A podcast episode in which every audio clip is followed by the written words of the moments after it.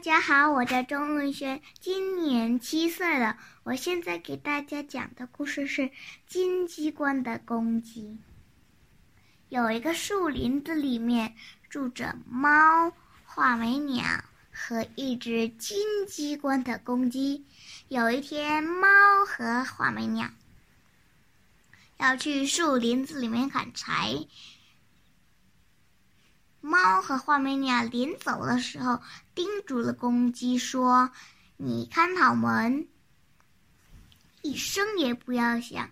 狐狸来临时，你千万不要把头伸出去。”公鸡听到了，它就坐在家里一声不响。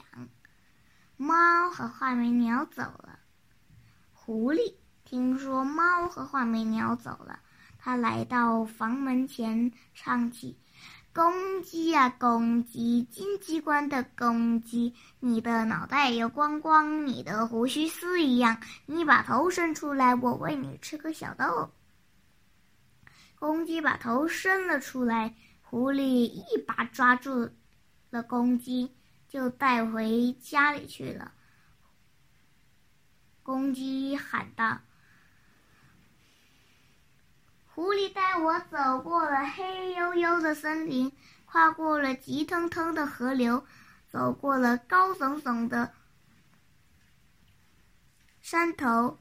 猫啊，画眉鸟，来救救我吧！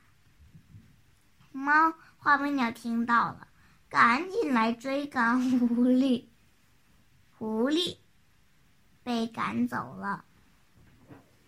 猫和画眉鸟把。公鸡救回了家，猫和画眉鸟严厉的叮嘱了公鸡说：“你在家里一声也不要响，狐狸来临时，你千万不要把头伸了出去。”猫和画眉鸟走了，公鸡待在家里一声不响。狐狸来了，它唱起歌儿来。公鸡呀，公鸡，金鸡冠的公鸡，你的脑袋油光光，你的胡须丝一样，你把头伸出来，我喂你吃颗小豆。公鸡坐在家里一声不响，因为上一次被骗了，这一次就不学学聪明了一点。公鸡坐在家里呀，一声不响。呢，狐狸就眨了眨眼睛，想唱下去。孩子们跑啊跑，把麦子撒一地，母鸡把它们捡起来，就是不给公鸡。公鸡忍不住了，把头伸出来，说：“喔喔喔，干嘛不给？”狐狸再次把它抓住，带回家里。他走过黑黝黝的森林，跨过急腾腾的河流，走过高耸耸的山头。猫啊，画眉鸟，来救救我吧！公鸡大喊道。猫和画眉鸟听到了，赶紧来救公鸡。他把它救回了家。他更加，他们更加严厉的。叮嘱了公鸡、花眉鸟和猫说：“你待在家里，一声不要响。狐狸来临时，你一定不要把头伸出去。”花眉鸟和猫走了，公鸡坐在家里一声不响。狐狸来了，它喊了，说道。公鸡呀，公鸡，金鸡冠的公鸡，你的脑袋有光光，你的胡须丝一样，你把头伸出来，我喂你吃颗小豆。他坐在家里一声不响，他又接着唱了下去。人们跑啊跑，把麦子撒了一地，母鸡把它们捡起来，就是不给公鸡。公鸡还是坐在家里一声不响。狐狸又接着唱了下去：“人们跑啊跑，把核桃撒了一地，母鸡把它们捡起来，就是不给公鸡。公鸡又忍不住了，把头伸出来说：“不不不，干嘛不给？”猫和画眉鸟在树林子里面砍柴，这狐狸把它抓住了，然后带回家里去。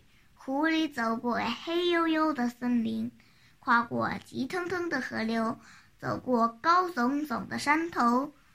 尽管公鸡叫了叫，喊了又喊，叫了叫，喊了又喊，狗、猫和画眉鸟谁也没有听见。等他们回到家，才发现公鸡不在家。他们看到狐狸留下来的脚印，他们想，这下有办法了。他们说：“沿着脚印追。”他们沿着脚印。走过了黑黝黝的森林，跨过了急腾腾的河流，走过了高耸耸的山头，终于来到了狐狸的家。猫走来的时候带了提琴，他俩他倒好提琴的乐声，他弹了起来。噔噔噔噔，叮叮当当，噔噔噔噔，叮叮当当。猫弹的这首歌很好听，他就说：“狐狸在不在热腾腾的家里？”